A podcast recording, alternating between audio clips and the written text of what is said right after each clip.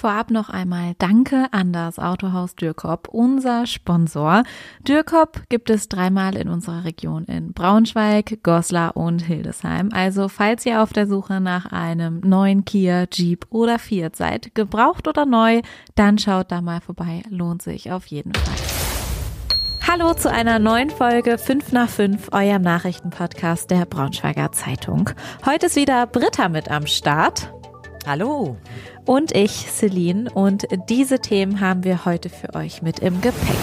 Tod auf Klassenfahrt, Prozesshammer. Und Großrazzia gegen Clankriminalität in Braunschweig. Im Landgericht Verden hat heute Nachmittag der Prozess zum Unfalltod des Wolfsburgers Vincent bei einer Klassenfahrt im Kreis Diepholz begonnen. Das Verfahren wegen fahrlässiger Tötung zog, man kann es sich schon denken, sehr, sehr großes Medieninteresse auf sich und nahm tatsächlich eine überraschende Wendung. Genau, das war eine sehr dramatische Geschichte und da ist es ja eigentlich auch noch. Äh, 2019 äh, im Juli ist da das Unglück passiert. Da ist eine fünfte Klasse aus Wolfsburg, hat dort einen Schulausflug gemacht und an der Frühstückspause haben die Kinder da im Freien getobt und auf so einer Lore, das ist so ein Gefährt auf Schienen, äh, auf dem Gelände des Waldpädagogikzentrums gespielt. Dabei hatte sich dann das 400 äh, Kilogramm schwere, äh, der, hat, der 400 Kilogramm schwere Wagen hat sich dann auf den Schienen in Bewegung gesetzt und überrollte den äh, Vincent, der dann noch an der Unfallstelle verstorben ist. Und daraufhin äh, war jetzt eine Mitarbeiterin des Waldpädagogikzentrums der Landesforsten in Schwaförden angeklagt. Genau, nämlich äh, der Mitarbeiterin wurde vorgeworfen, die Lore nicht überprüft zu haben.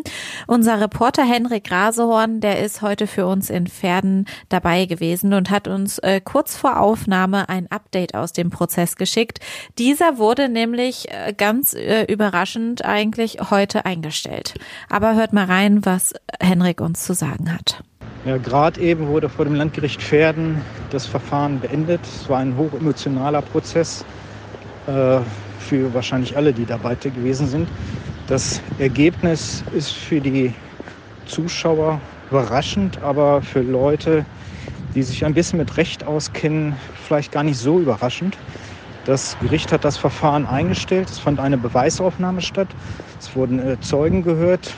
Die Richter und die Schöffen haben sich sozusagen ein Bild gemacht von den Verantwortlichkeiten im Waldpädagogikzentrum und auch zur Frage, was an dem Tag passiert sind. Und aus all dieser Gemengelage wurde dann seitens des Gerichts der Vorschlag gemacht, da aus ihrer Sicht die Schuld der Angeklagten als gering zu bewerten ist, das Verfahren einzustellen. Das ist, sieht die Strafprozessordnung vor und davon hat das Gericht dann Gebrauch gemacht mit Zustimmung auch der Staatsanwaltschaft. Konkret lautet der Beschluss, dass die Angeklagte 4000 Euro an eine gemeinnützige Einrichtung in Wolfsburg zahlen muss. Wenn sie dies innerhalb von sechs Monaten getan hat, wird das Verfahren endgültig eingestellt. Weitere Auflagen sind damit nicht verbunden und das bedeutet auch, es gibt kein Urteil und somit auch keine Schuld, die der Angeklagten zuzurechnen ist. Es ist somit das eingetreten, was die Eltern eben nicht wollten, und wofür sie gekämpft haben, eben die Frage, wer Verantwortung trägt für den Tod des Jungen. Und das Gericht hat heute die Antwort geliefert, es gibt keine Verantwortung dafür.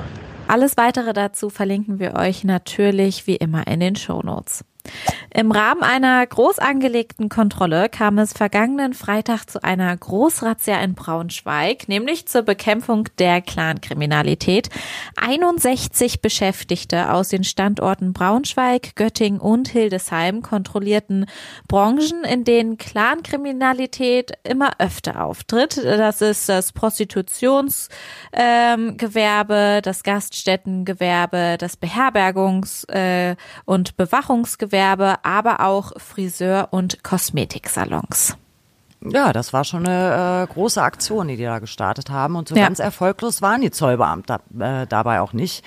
Bisher ist es so, dass sie äh, zwei Strafverfahren wegen des Verdachts des illegalen Aufenthalts und des Verdachts des Vorenthaltens und Veruntreuens von Arbeitsentgelt eingeleitet haben. Das klingt jetzt ein bisschen sperrig, aber ich glaube, es sagt, ist immer so Beamtendeutsch, ne, Behördendeutsch. Aber ja, die sind also fündig geworden.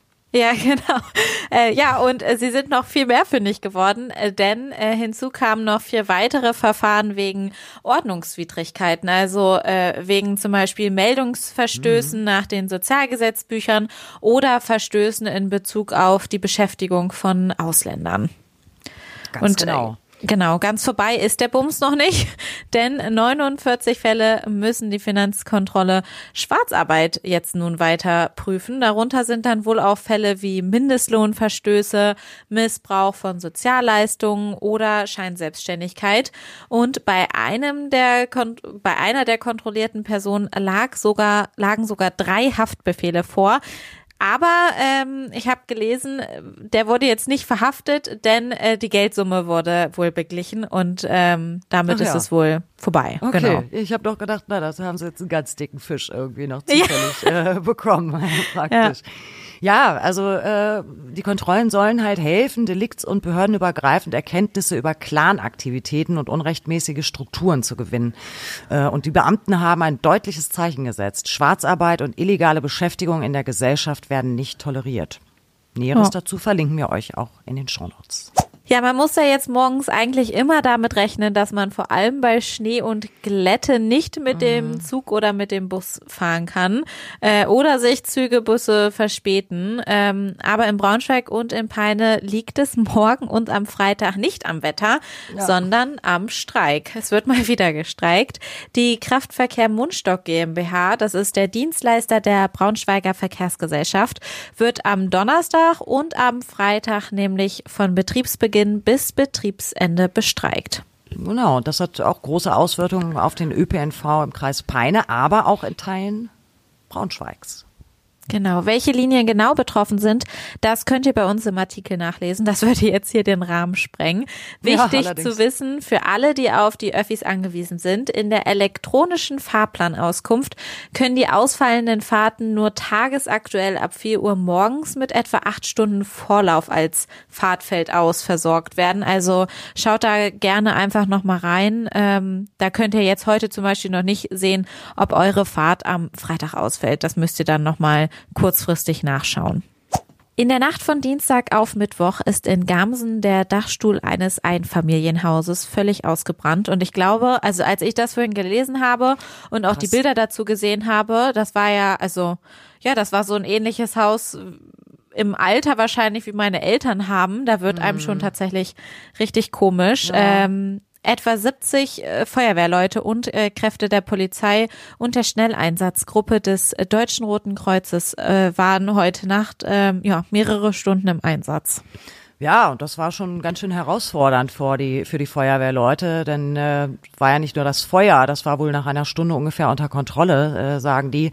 Auch die Temperaturen und im Gefrierpunkt und immer wieder einsetzender Schneeregen ähm, stellten die doch schon vor ganz schöne Herausforderungen. Und ähm, um Unfallgefahr durch Ausrutschen zu vermeiden, mussten die, musste die Einsatzstelle immer wieder abgestreut werden. Genau. Gut eigentlich, die Polizei schließt Brandstiftung aus, aber Näheres muss ja. noch ermittelt werden.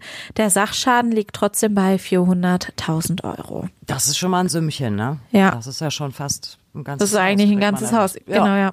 Ja.